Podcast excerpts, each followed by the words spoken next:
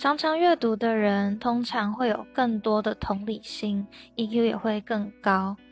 因为透过阅读，我们可以进入到书中角色的内心世界，帮助我们学会如何换位思考。像是在小说《哈利波特》里面，妙丽是出生于一个麻瓜的家庭，常常会被老师或是同学歧视，去质疑她的能力。那我们在阅读这一段的时候，可能会觉得这种情况很不公平。那在现实社会里，那如果我们看到一些新闻是关于少数族群被贴上标签的话，那我们也能够比较能感同身受。如果我们只活在只有自己的世界里，那我们就只能有一种观点。